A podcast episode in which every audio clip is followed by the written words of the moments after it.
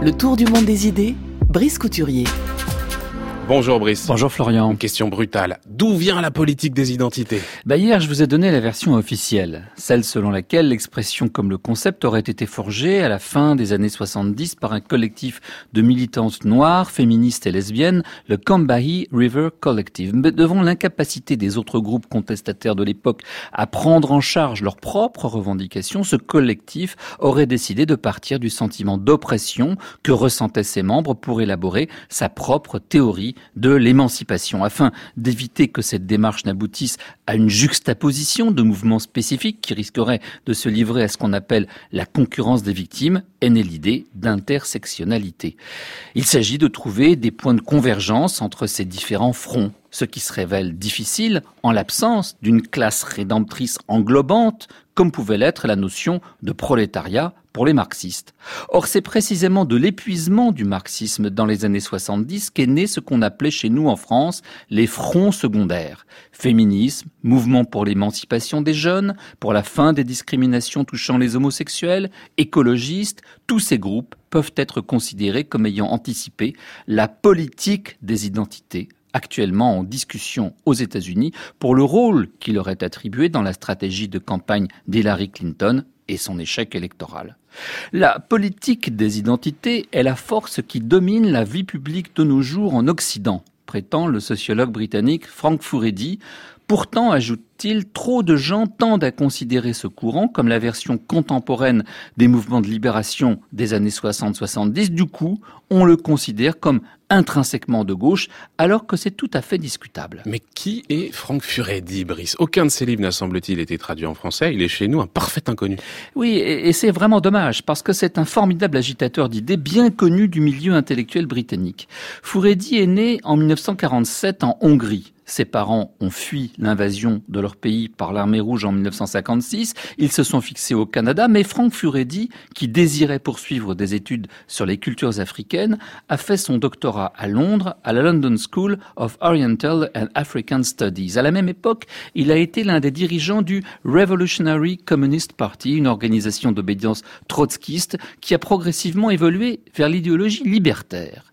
Donc le gauchisme, il connaît de l'intérieur. Il faut le prendre au sérieux, il faut prendre au sérieux son témoignage.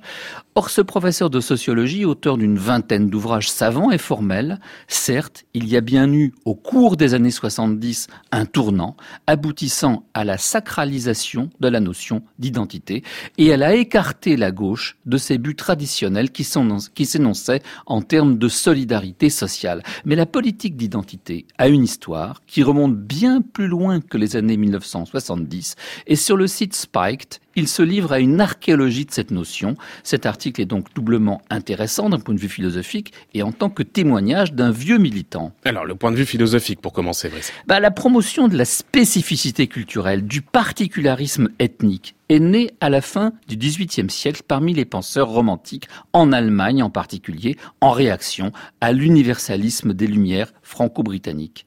Les Lumières croient à l'émancipation des individus, elles refusent toute détermination par la biologie, le lieu de naissance ou les traditions héritées. Les anti-Lumières, elles, ont opposé aux droits de l'homme, jugés abstraits, les identités culturelles des peuples, intéressants pour leur diversité. Progressivement, au cours du XIXe siècle, cette promotion des différences s'est exacerbée sous la forme du nationalisme politique puis du racisme. Les grands crimes de masse commis par les nazis durant la Deuxième Guerre mondiale en sont l'aboutissement tragique.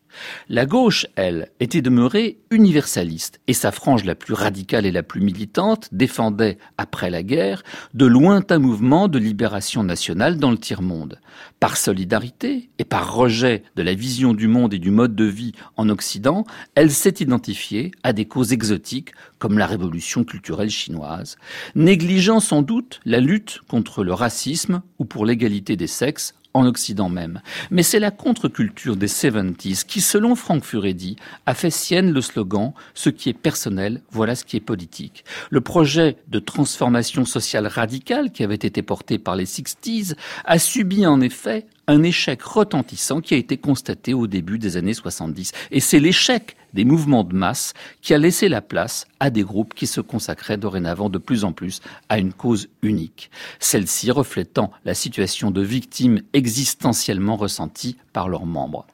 Mais cette célébration d'un particularisme témoigne, selon Furedi, d'un amoindrissement des ambitions de la gauche. Ces mouvements considèrent toute invocation à l'universel avec méfiance, ils ne se battent plus pour les autres, ils font la promotion de leurs identités culturelles particulières qu'ils finissent par sacraliser. Héritiers inconscients des antilumières, ils sont en réalité des conservateurs et ils atomisent la gauche.